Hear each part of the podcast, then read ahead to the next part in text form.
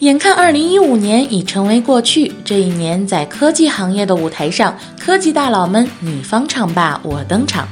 有人在台前享受鲜花和掌声，也有人黯然谢幕，不带走一片云彩。他们当中有人实至名归，也有人咎由自取。下面就让我们一起来看看年终盘点之十大失意得意大佬吧。失意大佬之一，埃洛普。不要以为搞垮一家公司很容易，尤其是像诺基亚这样的公司，你要获得董事局的支持、管理层的支持、员工的支持，这很难，尤其是率领他们走死路的时候。但埃洛普做到了。将诺基亚卖给微软之后，背负着木马之名的埃洛普，在微软的风头一时无两。不料半路上杀出个纳德拉，此君上台伊始便启动杀毒程序，将微软的战略方向转向云计算、移动终端业务进行裁员。今年六月，在微软逐渐被边缘化的埃洛普黯然离职。得意大佬之一纳德拉，两年前纳德拉还是一个陌生的名字。一四年初刚上任时，人们对这个消瘦的印度人是否能掌好微软的舵充满怀疑。然而，在两年后的今天，没人再怀疑纳德拉的能力。他那些大刀阔斧的改革措施，只用了一年的时间就让微软焕然一新，甚至有媒体称赞他为中心之柱。失忆大佬之二，雷军。年初，雷军喊出了二零一五年手机销量目标是八千万、一亿部的目标。但是今年，以往在数据上屡屡能给人惊喜的小米风光不再。原先的追赶者华为已经完成了对小米的弯道超车，在国内智能手机市场已经饱和的形势下，而小米在海外市场的努力也屡屡碰壁。二零一五年注定是雷军的失意之年。得意大佬之二，黄章。一直追求小而美的魅族，今年突然开窍了，不但引入了阿里的投资，推出新品的速度也让人目不暇接。甚至在双十一当天成为销售额最早破亿的手机品牌。根据前不久公布的数据，二零一五年魅族总销量突破两千万部，全年增长百分之三百五。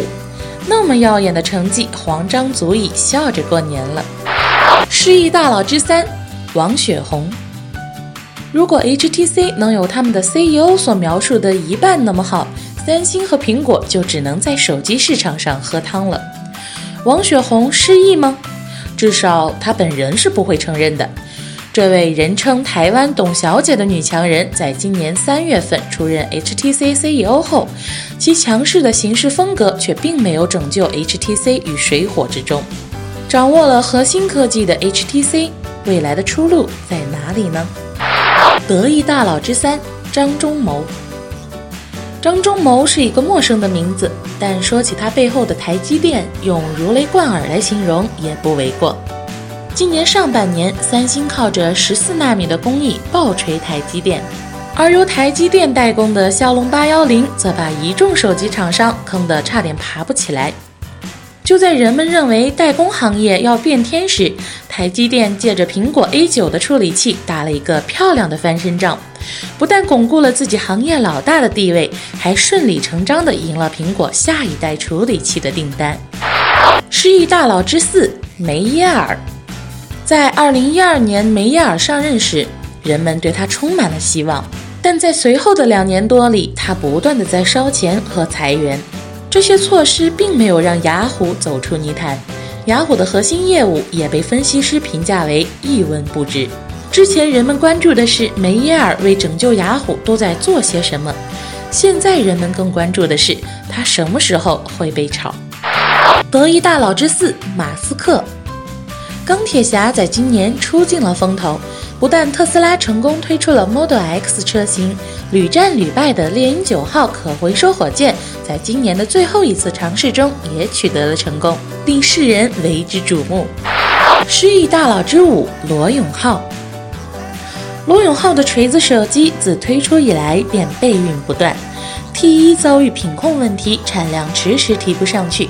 今年又自打脸的推出了千元机坚果手机，原本指望靠 T2 打一场翻身仗，没想到 T2 的代工方又宣布破产。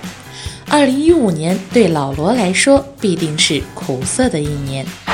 得意大佬之五余承东，余大嘴每次公开亮相都会让他的同事为其捏一把冷汗，怕他又说出什么狂妄之语。